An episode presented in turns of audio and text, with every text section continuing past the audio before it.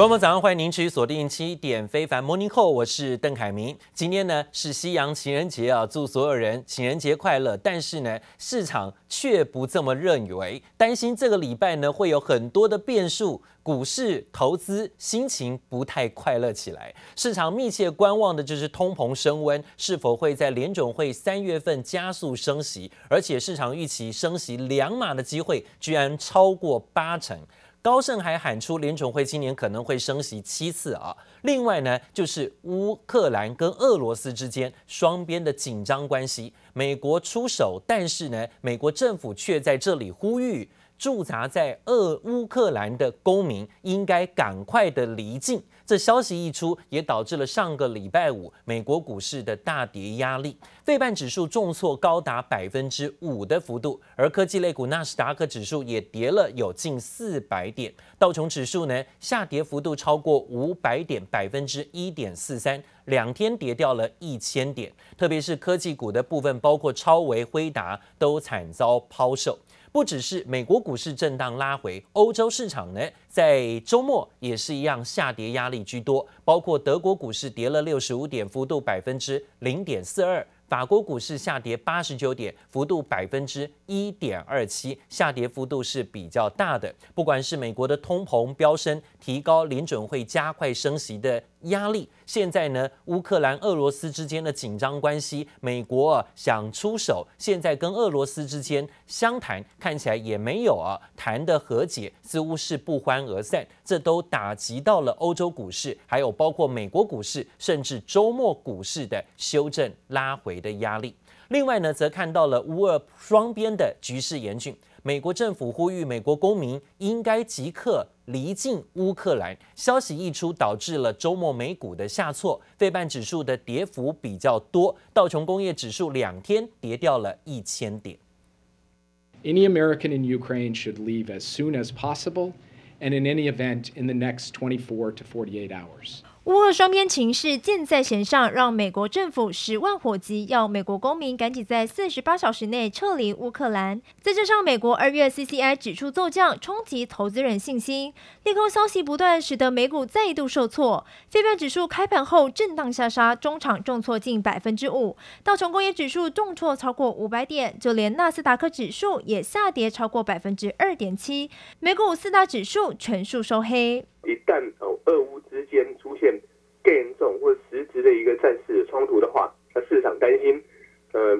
半导体的一个供应呃会出现呃一个中断的现象，那造成了昨天呃科技股领跌是来自于半导体类股，例如像 AMD，例如像 NVIDIA。美股一片惨淡，科技股更是惨遭抛售，其中超微不仅崩跌超过百分之十，辉达也大跌超过百分之七点二。专家分析，美国半导体晶片材料只有百分之三十五的鈀供应链来自于俄罗斯，另外更有九成的奶来自于乌克兰，也因此提升市场对半导体供应前景担忧。动荡之际，反倒是国防及能源类股逆势走扬。市场的信心是相对薄弱，来自于财报的利多支撑股市上涨的一个可能性下降，所以短线上看起来的话，呃，美股呈现一个呃弱势震荡整理，呃，甚至是去。往下去，呃，测试前波低点可能性都是存在的。专家认为，乌俄局势只是短线影响，通膨及联准会升息动作还是影响美股的重要关键，也牵动市场情绪。记者罗夫子连师兄综合报道。其实，美国股市上个礼拜五在开盘之前呢，投资人大多呢并没有把俄罗斯跟乌克兰的情势啊放在眼前，反而持续的关注是联准会的升息次数跟幅度。但是到了午盘以后，美国期货盘的跌幅大幅度的扩大，就是因为乌克兰情势呢突然成了市场焦点。包括了在道琼，还有包括纳斯达克期指，甚至呢标普期指啊，都在上周五盘中呢可以看到往下跳跌跳水的压力不小。当然呢，在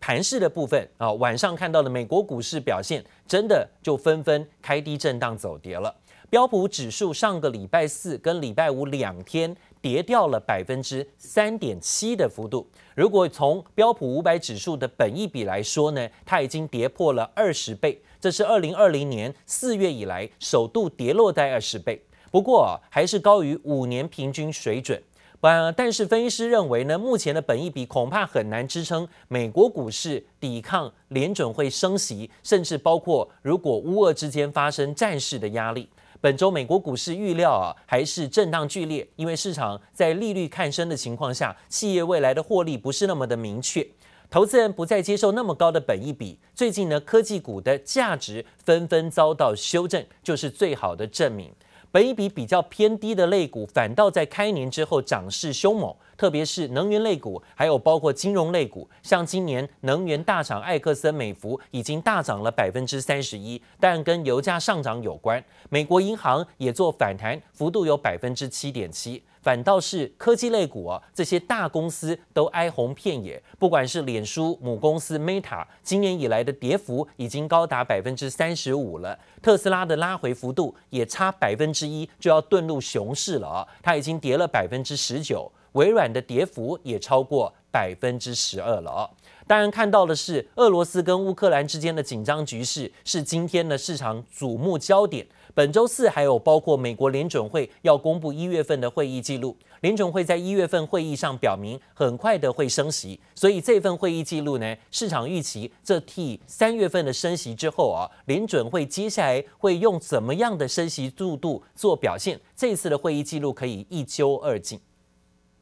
We have five rate hikes this year, but we have two in the first quarter of next year. So I think a lot of these forecasts are coming in in the same ballpark. And it's the rapid rise in inflation, but it's also the tighter labor markets. And it's not just the US numbers. We also saw that inflation came in a lot higher than expected in Europe as well. So when we take a look at this in aggregate across the globe, we now have about 70% of central banks, you know, hiking rates. So it's, um, you know, more of a global phenomena right now. But I think the balance sheet um, reduction will begin in July, over a trillion dollars, a balance sheet reduction between now and the end of next year. That's equivalent to about another 25 to 50 basis points of tightening. 好，我们看到本周要面对的金融市场大战呢、啊，就是因为不只是联准会的会议记录，还包括了乌俄之间的战争威胁、通膨的扩散啊，甚至包括疫情的新扩散压力。 这些问题都会遍及到股市、债市跟汇市。除了透过会议记录看升息的风向，本周五联准会官员也会陆陆续续发表自己的货币政策主张。另外呢，美国会公布一月份的生产者物价指数，预料升温的幅度会连续第二个月趋缓，渴望减轻消费者物价的上升压力。美国还会公布一月份的零售销售、工业生产跟新屋开工数据，这些都是本周呢要公布的重要数据。那财报部分是以辉达跟沃尔玛的财报在本周公布，可能特别要注意。那另外呢，则讲到了在圣路易联准会分行总裁上个礼拜说，他认为联准会今年应该会升息有将近四码，从三到七月之间。短短的才三四个月的时间就要升息四码，等于说呢，一个月升息有一次一码的机会啊。其中呢，甚至还有预测有一次升息两码的可能。这使得市场揣测联准会会在三月份的会议之前先紧急升息。不过啊，美国联准会公布了最新一笔购债措施的规划时间，证实呢会在三月十号正式结束量化宽松措施。也大幅度降低了市场对于联准会可能抢在三月份会议之前紧急升息的预测，因为呢，联准会主席鲍尔已经表明是要在结束宽松之后才会开始升息，代表说呢，市场原先预期哦，联准会三月份会议升息的几率是百分之三十，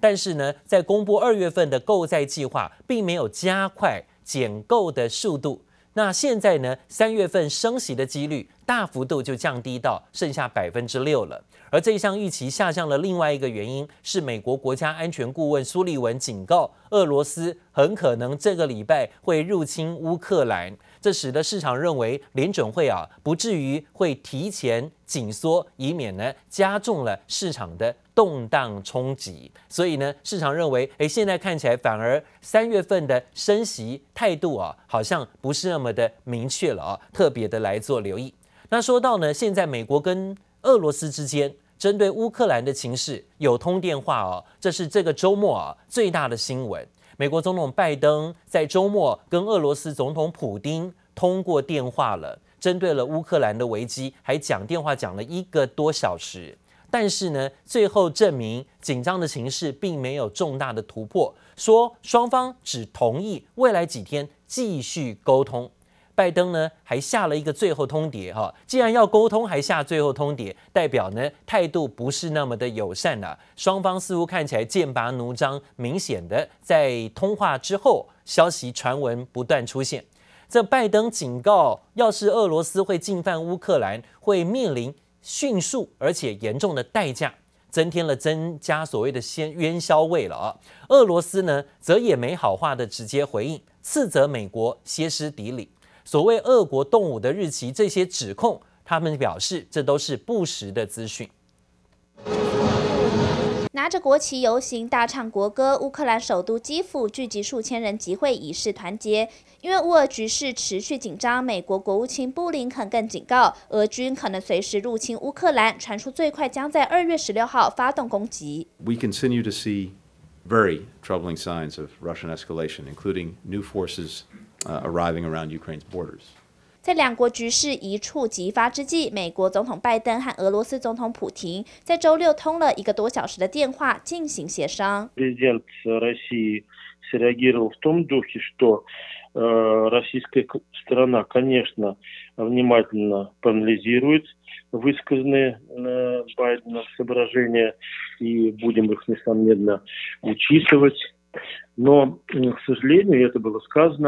，эти соображения не затрагивают центральных ключевых элементов российских инициатив.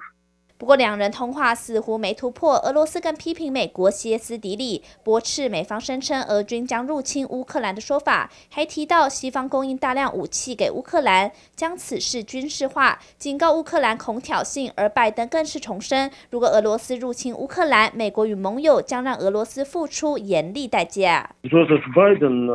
他是代嘛 контексте напряженной ситуации вокруг Украины упомянул возможные жесткие антироссийские санкции, но но при этом, но не на этом именно вопросе делался акцент в ходе вот достаточно продолжительной беседы с российским лидером. 俄罗斯外交顾问乌沙科夫表示，美国夸张渲染乌克兰的危机，不明白美国为何要故意透露俄军计划入侵乌克兰的虚假讯息，也强调未来同意继续对话。记者徐尚吴国豪综合报道。乌克兰的情势山雨欲来，俄罗斯呢在边境部署超过十万大军，到底俄罗斯总统普丁会不会下令大军攻进乌克兰呢？美国媒体在这里爆料说，美国总统拜登啊，告诉西方的国家领导人说，俄罗斯可能会发动攻击的时间在二月十六号啊，对乌克兰发动战争。We are in the window when an invasion could begin at any time. We're in a window, uh, when an invasion could begin at any time. Clear, that includes during the Olympics. 拜登日前跟六名的欧洲国家领袖，还有北约组织的欧盟领袖举行会谈。美国媒体在报道说，这场长达一个小时的电话会议当中啊，拜登告诉这些欧洲的领导人说，俄罗斯可能会在十六号对乌克兰发动战争，攻进乌克兰境内。白宫国安顾问苏利文则表示，目前身处乌克兰的所有美国公民必须在未来的将近四十八小时之内尽快的离开。说不确定会发生什么事，但现在风险很高，危险很接近了。另外，美国官方也告诉西方的盟国，说俄罗斯对乌克兰的攻击可能会由一连串的飞弹跟网络攻击展开。乌克兰的媒体也列出通往西侧五个邻国的过境点，以及首都防空洞所在的位置啊，提供给乌克兰的民众做参考。看起来好像真的要打战似的。美国总统拜登跟乌克兰总统也在礼拜天通过了电话。针对了俄罗斯在乌克兰的边境军事集结进行长谈，乌克兰总统府还说啊，总统在通话当中呢，邀请拜登直接到乌克兰去啊，展现说美国呢要力挺乌克兰的决心，希望呢在这里能够力邀拜登总统在未来几天干脆亲自的来乌克兰表达力挺，甚至威胁俄国。Since Biden had that phone call uh, yesterday with President Putin lasting a little more than an hour. And so uh, President Biden expected to use this call as a chance to uh, brief uh, the Ukrainian leader on what took place in that call. This is also, though, the first chance for Biden to get to speak to Zelensky uh, since Zelensky made some stunning comments yesterday, basically pleading with the U.S. Uh, to stop creating uh, panic in the country as the U.S. is now uh, evacuating many of its diplomats. We also heard from Secretary of State uh, Antony Blinken, who has been traveling overseas, and he says that nobody around the world should be surprised if, uh, in the next period of time, we see some type of false flag operation from Russia, uh, seeking to make it look like Ukrainians are attacking uh, Russians or Russian interests to try to create a justification for Russia to then start this invasion. 为了稳定局势哦，看起来乌克兰总统呢用了这一招，他力邀拜登总统，干脆接下来几天呢访问乌克兰啊，让俄罗斯知道呢，这美国总统要来，就不会呢随便呢开打了啊，这是不是呢也是一种方式？但是呢，这也让美国有了压力啊！到底美国要不要再像他嘴上所说的，要给予乌克兰实质的帮助，然后抵挡俄罗斯啊可能的进攻？那当然呢，在这样的情况之下呢，让大家关注这个礼拜重要的事件发展跟变化啊。另外呢，则看到了在乌俄僵局现在的局势升温。到西方多国都强烈警告公民要尽快的离开乌克兰，避免可能在本周发生的战事啊，甚至呢也不断的跟俄罗斯对话。俄罗斯总统普京最近很忙啊，不断的跟。个包括西方的媒体，像是美国总统，像是法国总统，都有通过电话了啊。那特别在礼拜六跟法国总统马克宏也通话了一个半小时，也跟美国总统拜登通话。但根据路透社的报道，法国官员说，从普丁说的话里看不出他要发动攻击的迹象。The French president spoke to his Russian counterpart over a phone call. It is now being said that the talks went on for nearly one hour and 40 minutes. And the French president, Emmanuel Macron, made it clear that dialogue and escalation cannot go hand in hand. 乌俄局势紧张，法国总统马克宏出面担任协调角色。继七号在克里姆林宫与普廷隔着五公尺长桌会谈后，十二号再度热线九十分钟。法国官员向外表示，普廷在通话内容中并没有显露出准备入侵乌克兰的迹象，但仍保持高度警戒。而为了安全至上，英美、日本、荷兰、澳洲，包含中东国家与台湾共十三国也同步跟进。荷兰皇家航空周六宣布将暂停飞往乌克兰的航班。多国呼吁国民要尽速离开危险地区。We want to ensure that Australians have had the opportunity to remove themselves from Ukraine to a place of safety, and we have been saying that consistently now for many, many weeks. 而这场一触即发的战争也可能导致粮价进一步上涨。目前中东国家的粮价指数逼近二零一一年阿拉伯之春的高点，因为俄罗斯、乌克兰是全球前五的小麦出口国，小麦期货价到一月底一度涨至每蒲式尔八点三零美元，逼近九年高点。玉米也面临的类似困境，加上全球性通膨状况、乌俄危机都牵动着全球局势发展。记者综合报道。好，如果说呢，俄罗斯跟乌克兰之间的紧张情势，最可能影响的波及的商品就是股市，还有包括能源的价格了啊。那另外呢，还看到了现在啊，如果说真的俄罗斯会入侵乌克兰，恐怕也会冲击到所谓的晶片市场。为什么这么说呢？因为啊。如果俄罗斯真会乌侵入侵乌克兰的话，那包括美国就扬言要对俄罗斯展开经济制裁。市场调查报告说，俄罗斯有可能会透过中断晶片的关键原料来报复美国。白宫呢就警告啊，晶片的制造业说啊，现在要致力于供应链的多元化，避免可能会爆发的原料缺口。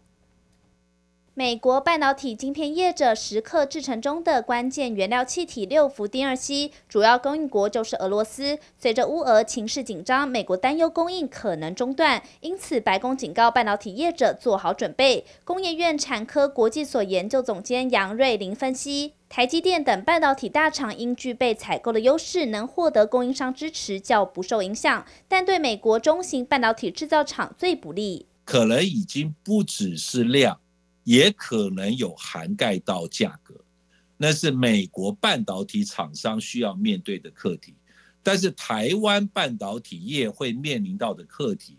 是主要还是在供应量。那价格部分，我相信上游的厂商很有可能会先行吸收。除了六氟丁二烯，美国生产感测器记忆体的稀有金属原料靶，也有百分之三十五来自俄罗斯。制造晶片的镭射会用到的惰性气体氖，九成以上来自乌克兰。一旦供应受阻，可能造成短期价格飙涨，全球晶片供应吃紧。美国众议院跟参议院哈，或许还会增加一些相关的预算，从原来的半导体的制造。扩大延伸到上游的化学品的供应链。由于半导体供应吃紧，研究机构预期未来四年对所有材料的需求将增加百分之三十七以上。如果乌俄冲突长期没解决，势必会冲击全球供应链。记者徐善吴国豪台北采访报道。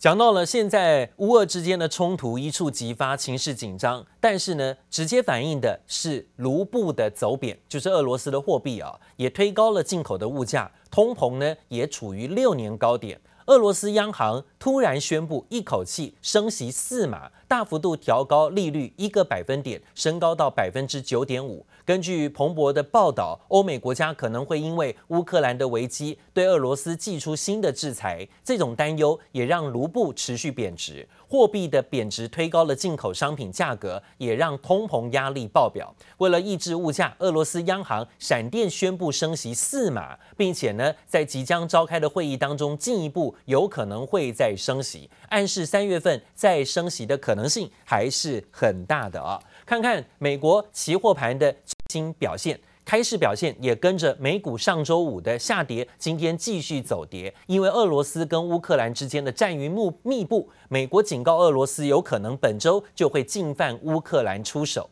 分析师认为呢，现在看到股市受害比较明显，特别是科技股的表现。今天期指持续下跌的是纳斯达克期指，跌幅有百分之零点三一。那另外呢，最明显影响的还包括油价的波动。分析师表示，要是俄国真的采取军事行动，引发西方国家制裁，到时候能源、粮食、金属价格就会飙涨。国际油价绝对会冲破每桶一百二十美元，并且推高全球的通膨再飙涨一倍啊！所以呢，市场在今天关注可能的资金避风港，就是抗通膨的概念，原物料啦、金融啊等等的商品呢，可能会在今天台股行情当中啊，会比较有一点资金避风港的条件。但是通膨飙涨，全球通通都是受害者，进一步会拖累全球的经济成长。那我们看看最新纽约原油期货的报价，在最新报价涨幅高达百分之三点五八，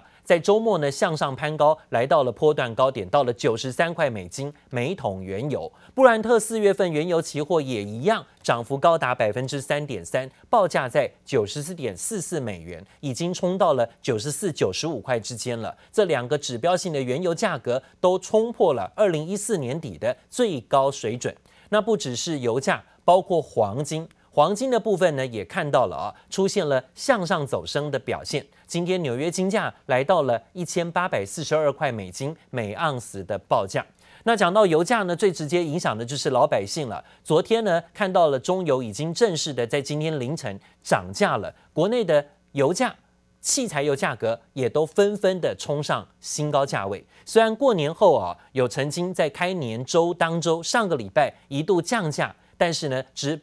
有一个星期啊的好光景，现在呢，最新的报价又全面的弹升，汽油每公升大涨了有一点二元，柴油每公升大涨了一点五元。现在最新的报价呢，到了九二无铅汽油每公升已经是二十九点九块钱，快逼近三十元了。九五无铅汽油呢，每公升已经飙高到三十一点四块钱的新高价位，老百姓真的是加油族苦不堪言了。